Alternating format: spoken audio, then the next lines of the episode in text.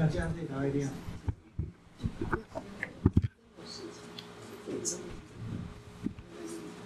哎，我还是得讲一句话，虽然也许会伤到一些人感情。慧敏是大家最认真的，对不对？还是要肯定。应该要应该有人排队，不能让他每次都只有他一个人这样。好，感谢一个推手啊。接下来是要华晨，对不对？他也不是啊，他有个超级秘书，我们要给他改。哦。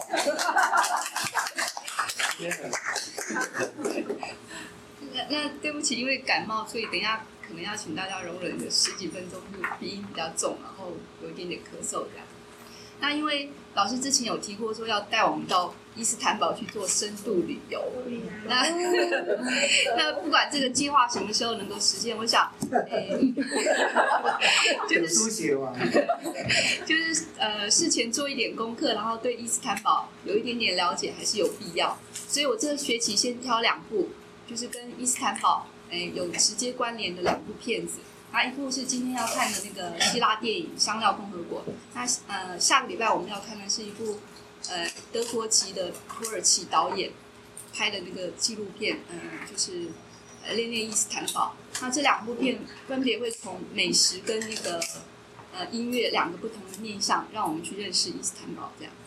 那这部那个二零零三年的呃希腊电影，它当时曾经荣获呃希腊影展很多项大奖。而且是希腊影史上面最卖座的电影。那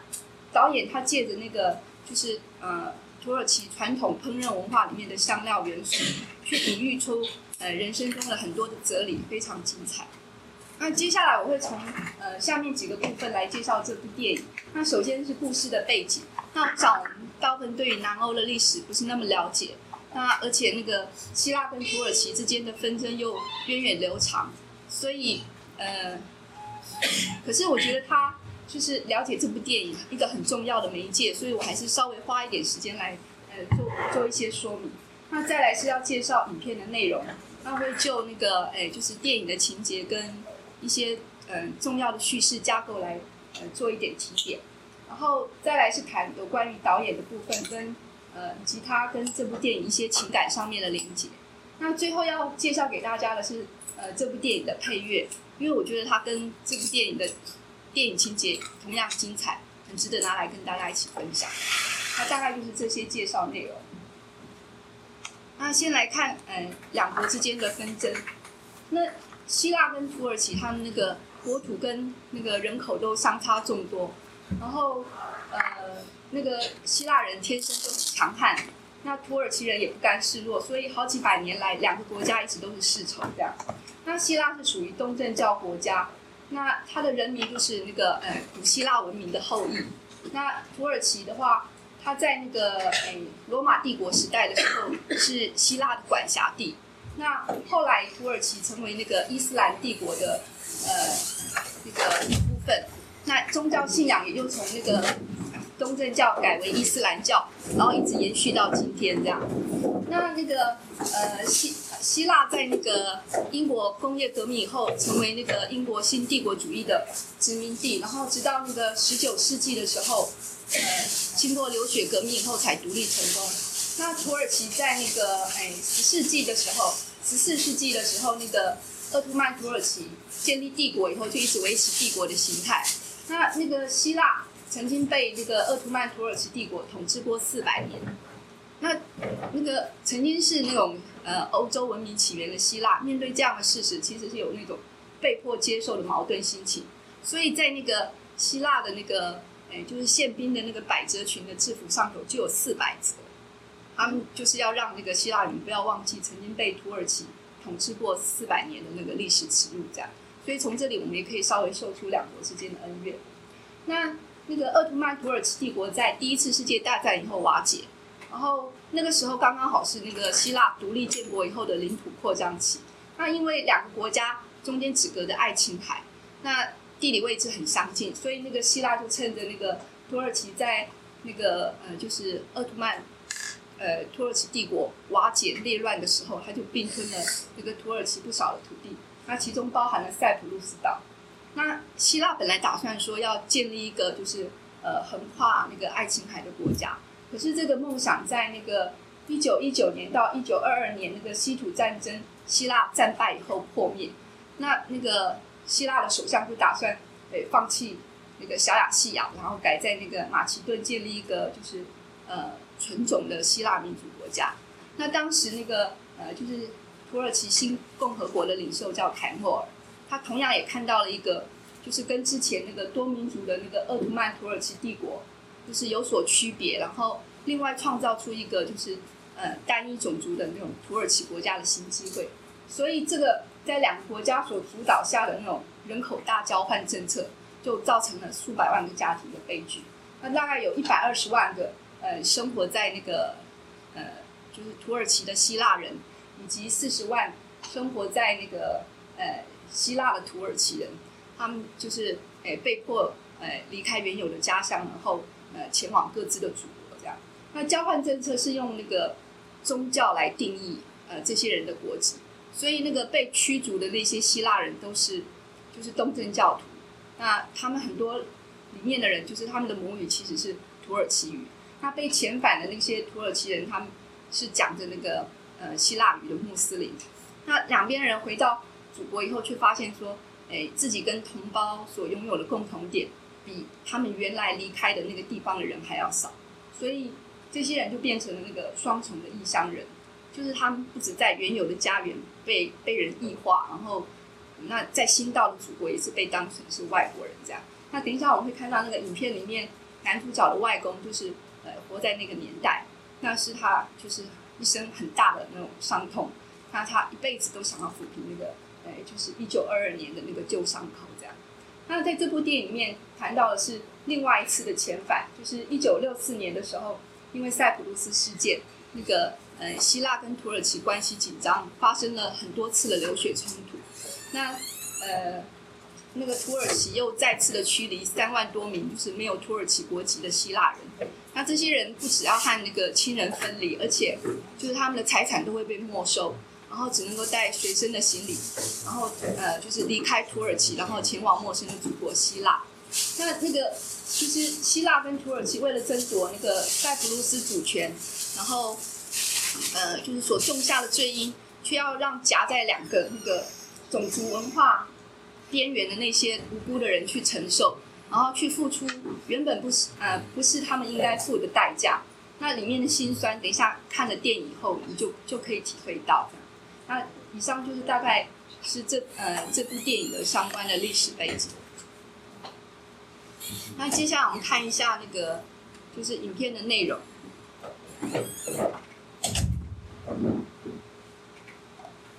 那个香料共和国，它的呃希腊文片名指的是伊斯坦堡的料理。那对于那个就是出生在伊斯坦堡的导演来说，其实就是家乡菜。那伊斯坦伊斯坦堡的美食就是花样很丰富。那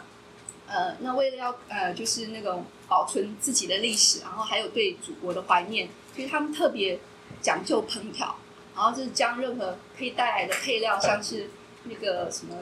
肉桂啊、薄荷啊，还有辣椒这些，就是会去搭配各种的食材，然后做出很特别的料理。这样，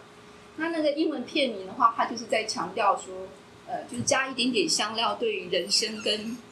跟呃，就是料理的作用这样子。那它整部片的那个背景就设在呃伊斯坦堡跟那个雅典，然后以那个土耳其跟希腊呃两国的那个呃，就是那种。政治冲突下生活的那种小市民的悲欢离合，来点出说，呃，就是那个种，呃，就是在国界跟种族的差异性中，其实是存在着共同处的。那即使是有这些，呃，就是不可切割的那些共通性，可是还是被迫要，呃，划清那种界限的那种无奈。那对于亲身经历过这些的导演来说，就是你要怎么样去尽量的克制自己的情绪，还或者是。呃，很含蓄的展现出来就很难能可贵这样。那在电影里面那个男主角就是凡尼斯哈，他是呃就是出生于伊斯坦堡。那他同他的希腊籍父亲一样信仰东正教，可是他非常热爱伊斯坦堡的生活这样。那凡尼斯的一生就随着那个电影情节的发展，他用那种上菜三个上菜的方式来叙述。那个在伊斯坦堡的就是甜美的童年跟初恋就是前菜。然后被放逐到那个呃祖籍的故乡雅典的那个忧郁跟无奈，就是就是主菜，也是他人生的大半历程这样。那最后的甜点就是呃中年返乡，然后呃就是那种重逢的喜悦之后，就是那种很意外的那种苦涩。那就就像那个男主角凡尼斯说的，就是甜点的存在其实是为了要呃缓和你自己最害怕或者是呃就是那种刻意逃避的人事所造成的冲击。那借着甜点的香甜，去让那些那个原本的那个苦楚没有那么伤痛，这样子，就好像说呃在那个现实生活里面找不到相容共济之道，然后那个借着香料的气息跟美食的哲学来来缓呃就是。它多少会给人，呃，就是一些安慰，然后在困难的处境当中来增添一点点缓和跟想象的空间，这样。那除了美食以外，那个天文，天文也是整部电影重要的叙事架构。那从那个呃主角凡尼斯的童年开始，一直延伸到他的青少年跟成年时期。那外公的处世哲学对他始终有深远的影响。那后来他成为一个著名的天文学家。他那这一点跟他对于香料的熟练，还有那个就是烹调上面的天赋，其实是不相违背的。因为就像那个外公说的，就是天文学 （astronomy） 这个字，其实是包含在美食学 （gastronomy） 之中。那那就是那种哎香香料的小宇宙，它所营造出来的那种美食美食境界，其实跟那个点点的星辰造就的灿烂星海，其实是有异曲同工之妙的。那那那个就是你他他离开那个伊斯坦堡的那种哀愁，除了靠着那个香料渲染食材来来来表现以外，那还就是他在影片里面也常常仰望星空去思念亲人来推展这样。那在片子里面我会看到那个就是外公的美食哲学，常常会引发一些跟天文地理跟人情世故的串联。那而且那个电影里面的最后一个镜头。哎，让人印象很深刻，就是那个哎中年的凡尼斯，他在那个就是香料店的阁楼上，然后就吹开一团团的香料粉，这样，然后就那个时候就像银河一样的那个香料小宇宙，其实就呼应着那个呃片子的第一个镜头。等下你可以看片子的第一个镜头是那种星球星云这样，那这个时候那个天文跟哎美食又再度合二为一。那那这种。导演他呃，就是用那种呃香料跟那个星球交织的意象，然后用那个美食跟天文就是相互映照的关系，来呃显示出说呃就是相互包容的心才能够化解呃文呃文化种族的冲突对立。那那这种那个就是呃天文呃就是蕴含在那个美食之中的启示，或许是在于那个天文其实是希腊人引以为傲的一门学问。那但是它仍然包含在那个凡尼斯他们一家人呃所烹调的那个土耳其料理当中。那那也也暗示说，就是这些已经在伊斯坦堡落地生根的那些希腊人，他们其实是很期望能够呃真的融入这个他们所爱的这个城市，然后成为他的一份子这样。那另外那个就是天文跟美学，跟那个天文跟美食这两个学问，它其实本身还牵涉到那个就是呃就是表象。对立，可是实质上却是就是，呃，就是相互纠缠，很难分界限那种，呃，虚实跟有形无形的概念这样子。那那个就是就好比说我们那个，呃，用香料来调味的时候，其实是常常就是只只见那个香气，可是都没有看到那个，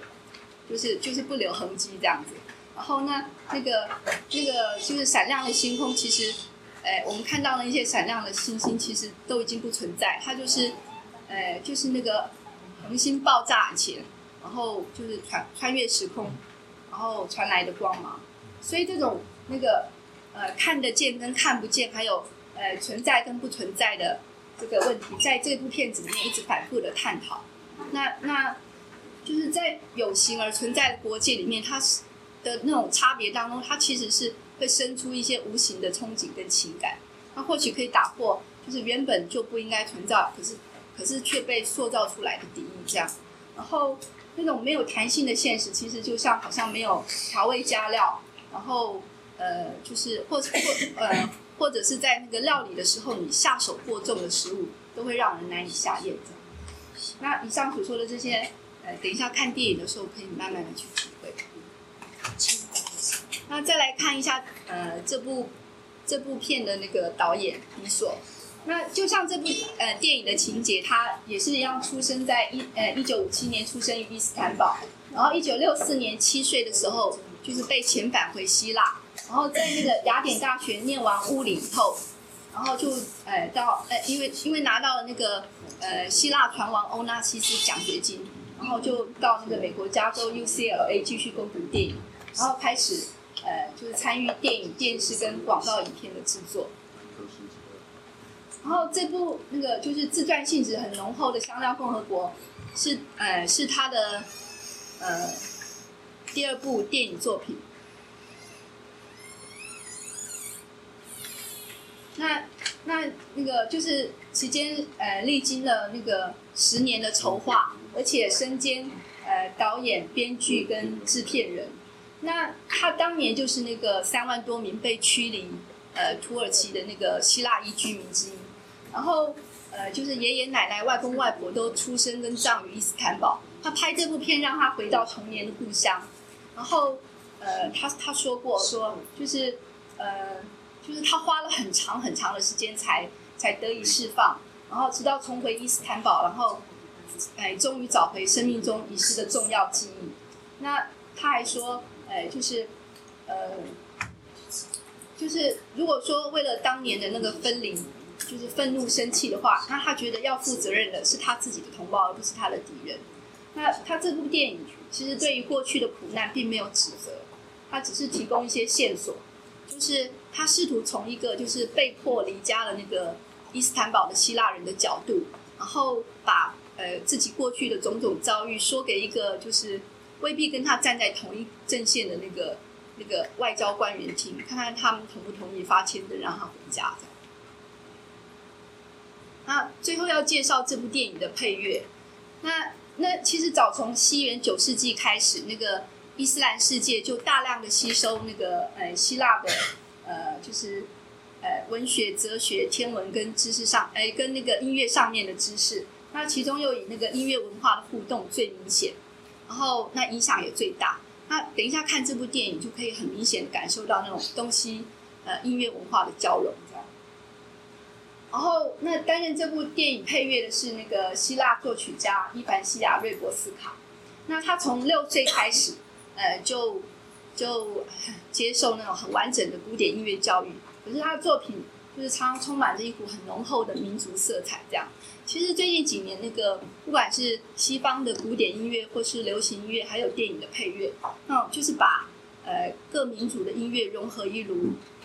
融合于一炉。就是已经是一种趋势，那那这个伊凡西亚哈毫无疑问的就是这方面的高手，这样。那当初这部片的导演迪索就是被他音乐里面那种独具的东方的那种、那种、那种神秘的那种特质吸引，然后那个导演提到说，就是伊凡西亚的音乐就是根基于东方，那比较接近呃，就是我的电影里面那种，就是想要传达的那种意念这样子。那之后这个伊凡西亚在这部电影里面。他也很成功的，就是运用了呃，就是西方古典音乐的作曲手法，然后呃，再把那个就是希腊民俗乐曲里面那种伤感啊、慵懒跟细腻的情愫，还有那个土耳其呃，就是伊斯兰呃宗教呃音乐的那种神秘特质，呃，就是呃，就是融，就是结合成那种一首又一首很很隽永的乐曲这样，然后就呃反映出那个男主角很复杂的情绪。那就像这部电影，它一再强调说，呃，就是生命不能没有香料，就像不能没有太阳。那呃，就是生活跟那个料，呃，跟那个食物一样，都需要加油添醋才会完美。这样，那透过那个伊凡西亚这些音乐，其实就是更能够烘托出，哎，就是整部电影蕴含的情感。这样，那我有选了三，就是里面的三首配乐，然后加上三个短片，那总共是九分钟。所以我有事先在 mail 里面，请大家先听先看这样。那在这边就不要重复播放好。那那如果说还没有听过的人，那等一下看电影的时候，可以特别留意一下他的音乐这样。那大概就是很简单的介绍一下这部电影。这个女生就是那个作曲家，对，漂亮。对，她是一个妈妈，是一个，就是她的音乐刚开始就是做做给她她 baby baby 孩子听的，对，哎很很很特别的。他他这这部配乐很很轰动，后来。那那那占卜短片其实蛮好看的，如果还没看过，回去可以再看一次。那因为